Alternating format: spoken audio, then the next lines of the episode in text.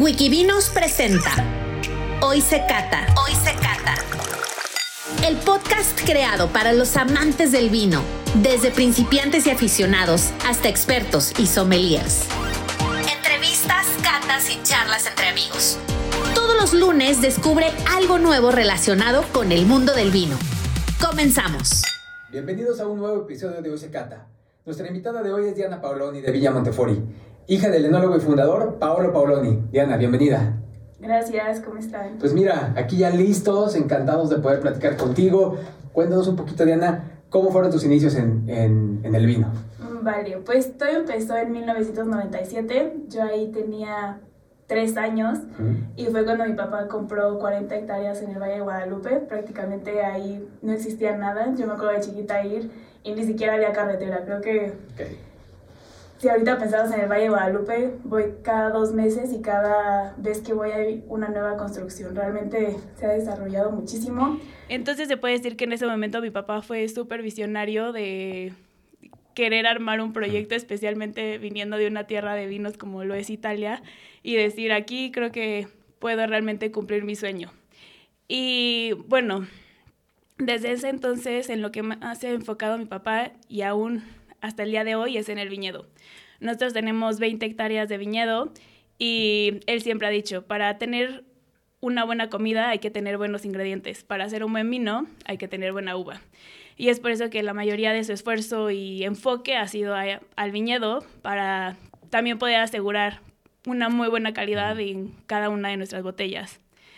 Y bueno, como el nombre lo indica, eh, él es italiano, se vino a los 25 años a México por una experiencia justamente en el mundo del vino y fue así como conoció el Valle de Guadalupe.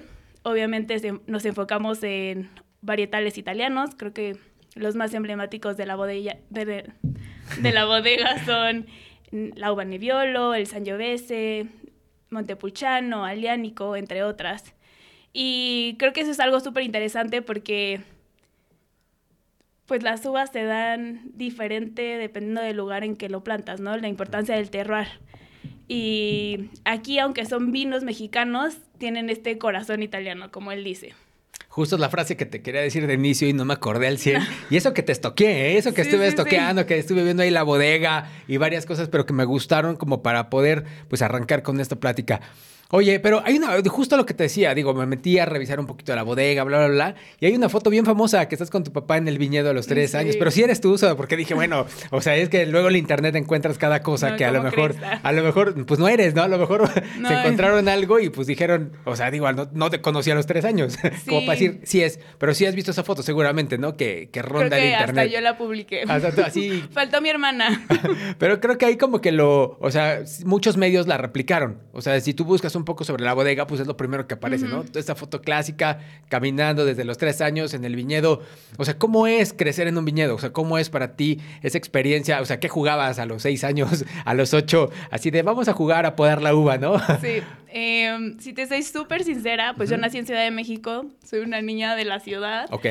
Y cuando íbamos al viñedo te digo que no había nada, o sea, Sí, sí. para nosotros la parte padre de ir al viñedo era cruzar a San Diego. Pero eh, tengo que decir que si por algo, bueno, yo sé que yo nací por default dentro de la industria, pero siempre ha sido, mi papá siempre nos ha dado mu- mucha libertad en hacer lo que queramos. Y algo súper bonito de esta industria es que no importa desde qué ángulo la veas, siempre hay detrás gente súper apasionada y muy feliz de lo que está haciendo. Y eso es lo que, por lo cual sigo aquí. Lo podemos ver desde ti, que estás dentro de Claro. otro aspecto, súper apasionado por el mundo del vino, hasta las personas que todos los días se levantan por ir a cuidar Mm. sus vidas o producir sus vinos. Pero, pero o ¿qué hacías? los que los toman. Claro, los que los tomamos. Pero me refiero a, o sea, ¿qué hacías? O sea, no- o sea, entonces nunca has estado, digo, sí en contacto, pero no era algo que a lo mejor de niña, pues estuvieras tan en contacto. O sea, era como muy esporádico, como vacacionar, como decías, vamos al viñedo y de ahí a San Diego. Sí, y- claro. Y, era bueno, como. ahí también era como un side business de mi papá. O sea, él seguía trabajando por, entre- por otra empresa, entonces él iba una vez al mes hasta que se volvió súper pesado y fue cuando ya nos fuimos a vivir cerca del viñedo. ¿Y te gustó vivir en el viñedo? ¿O no te gustó tanto? La pregunta del millón, ¿no? Así de, ¿o preferías mejor irte a San Diego? Nos fuimos a vivir a San Diego, pero... Claro, así de, vivíamos en San Diego. Pero bueno, en la vendimia estuve ahí dos meses es un lugar súper bonito. Em, creo que estar tan cerca de la naturaleza, ver cómo evoluciona tan rápido y también admiras el trabajo de las personas que están ahí porque claro. estás, la naturaleza puede estar en tu favor o en tu contra. Entonces también te enseña mucho a adaptarte y pues que es algo que sí, que puede cambiar en cualquier momento. O sea, tener un vino en una botella cada año es una bendición, no es algo, o sea, hay muchas cosas que pueden salir claro, mal. Si lo entiendes de otra manera distinta. Oye, y en el tema, digamos, un poco técnico, o sea, de la bodega, de los varietales, o sea, ¿sí te, actualmente estás involucrada o no es tan, o sea, no es, o, tuyo es más un poco la, parte comercial, la parte de platicarle bien de la experiencia? O sea, si te hago alguna pregunta como medio, medio compleja sobre, sobre tu vinícola, o sea, ¿qué eres? O sea, ¿qué que mejor no? O sí, o, o la vientes, no. Es que, digo, ahorita que decías algo de las variedades, como que me entró la duda y dije, bueno, tengo aquí a alguien que está ahí, que está ahí, me gustaría hacerte una, una, pregunta, digamos, sobre la uva Nebbiolo. O sea, ¿qué onda con la Nebbiolo mexicana? Porque hay muchas cosas que, se que, se dicen, que, que, que, ¿cómo decirlo?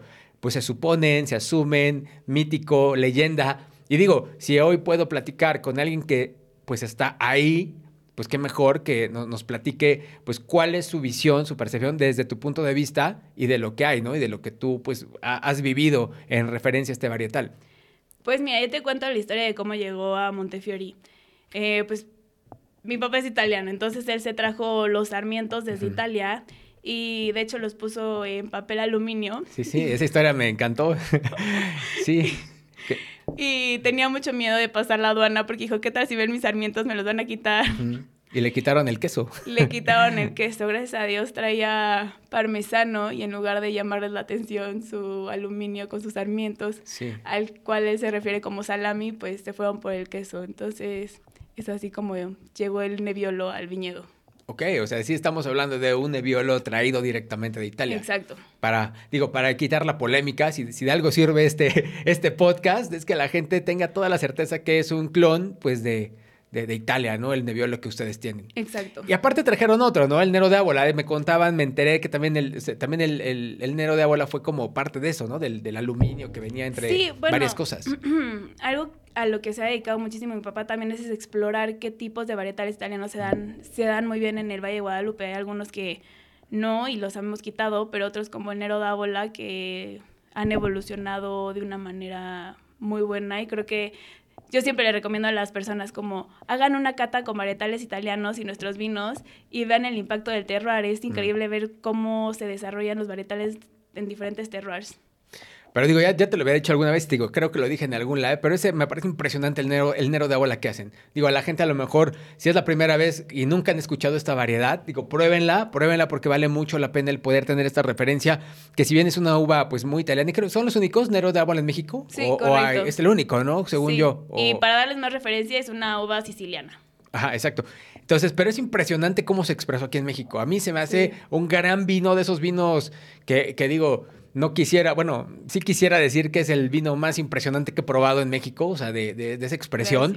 De verdad que no me van a dejar mentir, tengo una botella que guardo y no abro porque dije, ¿qué tal que no lo vuelvo a conseguir? O sea, me, o sea tuve la, la, la, oportunidad de tener dos botellas, una me la tomé, me impresionó y la segunda la tengo guardada para una ocasión extremadamente especial.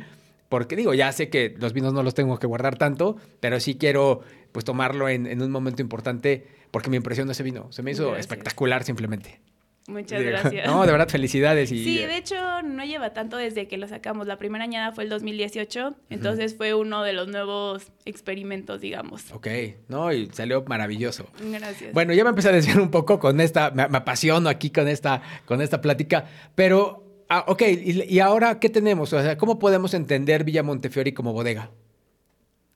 O sea, ¿qué nos platicas en grandes rasgos para que la gente la, conozca? Diga, bueno, van esperamos esta, como decías, ¿no? O sea, corazón italiano en tierra mexicana. Con corazón italiano. Exacto. O sea, ¿qué, ¿qué, podemos esperar como bodega? ¿Cuál es su filosofía? ¿Cuál es lo que buscan ustedes? Sí, seguramente, como lo había dicho, el enfoque es en el viñedo. Yo los invito a ir al Valle de Guadalupe, rodeense de viñedos. Creo que ha crecido mucho el valle y hay pocos proyectos que siguen priorizando la parte del viñedo, ¿no? Hay muchos tasting rooms y muchos restaurantes, pero creo que sí es importante ver a los viñedos porque es una gran tierra para producir buenos vinos. Y ese esa es la filosofía más que nada. Obviamente también nos enfocamos mucho en la tecnología, en tener a mi papá que ya lleva, híjole, más de 35 años produciendo vino, entonces creo que eso también ayuda a que, pues sí, que sean vinos de buena calidad y que para la gente que busca no solo calidad, pero sorprenderse con algo diferente, como son los varietales que manejamos, lo puede hacer siempre. ¿Qué varietales manejan? Pues Nebbiolo, como que es uno de los más icónicos, Montepulciano, como el que tenemos acá, ese también eh, lo teníamos antes, hace varios años y lo acabamos de lanzar no hace mucho. Aliánico, que es una uva del sur de Italia de campaña, eh, Sangiovese, como va a ser el rosado que vamos a probar, pero también tenemos el Sangiovese grosso, que es vino tinto. Y ojo, se pronuncia Sangiovese. Hay que tener aquí lecciones, lecciones de italiano con Diana Paoloni. Vamos a hacer ese episodio, ¿no? Lecciones de italiano. lecciones de italiano. Entonces, Sangiovese, ¿qué otra? Pues también tenemos algunas francesas como Chardonnay, Cabernet, Merlot, Shiraz. Ok, bueno. ¿Y cuáles son las líneas? O sea, ¿cuál es la gama o cuáles son, digamos, las diferentes... Pues todo nació con la línea Villa Montefiori. Esa es como una línea de vinos súper amigables, fáciles de tomar, afrutados, especialmente para los que apenas... Bueno, no, la verdad es que yo siempre abro esos vinos muy buenos, excelente relación calidad-precio. Okay. Después tenemos la línea Montefiori. En ella se encuentra el Sangiovese que vamos a probar, pero también el Shiraz Merlot, el seleccionato, que es una mezcla de tres uvas italianas, y después tenemos la línea Super Premium Paoloni. Esa línea únicamente son monovarietales, justamente para que sea la mejor expresión de la uva. Todas utilizan barrica de roble francés de primer uso y nos enfocamos en una pequeña producción para que justamente la uva esté súper potente y todos los aromas sean súper profundos. Que supongo que esa es la línea del Nero de Ábola, ¿no? Correcto, junto con este. Justo como, justo como lo describes, así. Sí, sí, Súper potente, intenso, los aromas. Muy delicado, elegante, suave. Y algo que también creo que nos identifica mucho es que son vinos súper bien equilibrados, muy redondos. O sea, en total, ¿cuántas etiquetas son? Sí, este, déjame ah. cuenta, ¿no? aquí. más de 14. Alrededor de 14, estamos por lanzar dos vinos más y. Espumosos no tienen. Oye, ahí viene. así, de, así de wait Muy pronto. Muy pronto, ¿no? ya casi. Ya casi, ya casi viene el espumoso. Este bueno, año qué bueno. estamos produciendo. Bueno, pues esperamos aquí la caja. Ahí sí, claro aquí, esperamos aquí una caja en exclusiva para este podcast de Hoy se cata, para los fans y para los followers, ¿no? Hacer ahí un giveaway bonito de vinos espumosos. Estaría espectacular. Oye, entonces, bueno, viene eso, vienen viene nuevas etiquetas. Y, y, en dónde los pueden encontrar, dónde puede encontrar la gente tus, o sea, toda la, la, gama. Porque digo, no es tan sencillo. O sea, me quedé pensando, y por ejemplo, es complicado. Por ejemplo, aquí en Puebla, ¿dónde los podríamos encontrar? ¿O no es difícil? ¿Algún interesado? ¿Algún aprovecho? Así. No, justamente ahorita estamos cambiando un poco la estrategia de distribuidores. Tuvimos un cambio y apenas iniciamos el año pasado. ¿Se dicen estas sí, cosas? Ah, sí, sí, sí. Con Orfe. Ok. Y justamente ahorita estamos teniendo un distribuidor por estado. De todas maneras, todo lo pueden encontrar en la página en línea entonces también les recomiendo, llegan a la puerta de su casa en menos de una semana. Ah, bueno, súper padre. Ah. súper fácil, ¿no? Bien, bien práctico. Menos una semana, ya saben, ahí están. No tienen que ir por ellos. Pero, eh, eh, o sea, entiendas, digo, no están seguramente... No, sí. O sea, en algunos city markets aún están y ahorita estamos por tomar la relación con la Comer, entonces seguramente muy pronto los tendrán ahí. En varios restaurantes, especialmente en la Ciudad de México. Eh, entre ellos, le hacemos el vino de casa Quintonil, Grupo Toscano. Órale, qué padre. Sí. Está muy padre eso de... Así de próximamente el vino de la casa de Wikivinos, ¿no? Así un rosado. El Nero de Ábola. El Nero de, el Nero de Ábola. Versión Wikivinos. el Nero de Ábola. Nero de Ábola, versión Wikivinos. De verdad, ¿eh? Pues mira, ¿qué te parece si ya empezamos a probar para que nos platiques un poco de este rosado que a mí en lo personal me, me gusta mucho? Yo soy fan de los vinos rosados. Y, cuando lo, probé también me, llamó mucho la atención. Déjame te sirvo de este lado, que lo voy a pasar por acá. Si quieres, empezamos a platicar un poquito sobre la línea. Este es un vino rosado, 100% Sangiovese. La verdad es que es uno de los favoritos de México. El estilo, como lo pueden ver desde el color, salmón pálido, es estilo Provence. A mí me encantan este tipo de vinos porque los hacen ser súper versátiles y dinámicos, es decir, los puedes tomar solo o los puedes maridar con prácticamente todo lo que yo como, o sea, no carne. o sea, no carne. Y sobre todo la comida mexicana, ¿no? Creo que es muy maridable. De hecho, muchos chefs lo utilizan para los chiles en nogada. Pero, a ver, entre otros platillos pueden ser salmón, ensaladas, pastas cremosas, ceviche, sushi, comida thai. Tiene una gran acidez, el cuerpo es ligero, lo espectacular. No, la verdad es que no le tenga miedo al vino rosado porque hay gente que dice, no, pues es que estar muy, o sea, es como que ya sabes, ¿no? De repente como que ni es ni tinto ni blanco y te quedas como en medio. Y sí he escuchado que la gente a veces le tiene miedo a tomar vino rosado. O sea, como que dices, bueno, pues sí. De verdad es como los vinos blancos. Yo cuando empecé a tomar vino porque no tomaba, empecé con vino tinto. Y después decía, es que el vino blanco no me gusta. Llegó el momento que empecé a probar vinos blancos y me encantaron. Y hoy yo creo que lo que más disfruto es tomarme un buen vino rosado. No, son deliciosos. Y justamente tal tal vez hasta tu paladar se puede cansar mucho más si tomas vino seguido de un vino tinto que un vino rosado. O sea, el vino rosado es muy vibrante, refrescante, hay muchas ocasiones de consumo. Para un día soleado también son perfectos. Ahí yo tal vez no me iría tanto por el vino tinto. Claro. Entonces tenemos un vino rosado estilo, estilo Provence, uva Sangiovese. ¿Y qué más? ¿Qué más, qué más se podría rescatar de este, de este rosado? Si no, pues ¿para qué? Pues hay que probarlo. Vamos a seguirte. Te voy siguiendo en la cata. Salud. Saludcita, salud. Ahí está, listo. Como ya habéis dicho, el color es como un salmón pálido. pálido. Una nariz un poco cítrica, o sea, como la toronja. durazno, melón, jamaica. Sí, es una nariz muy aromática, muy floral. Y floral, ajá, es lo que te iba a decir. De repente como que un poco de flores se, asoman en esta nariz. Pero sí, súper rico, ¿eh? Súper, súper aromático. La verdad es... Muy aromático. Pues vamos a probarlo, a ver qué tal.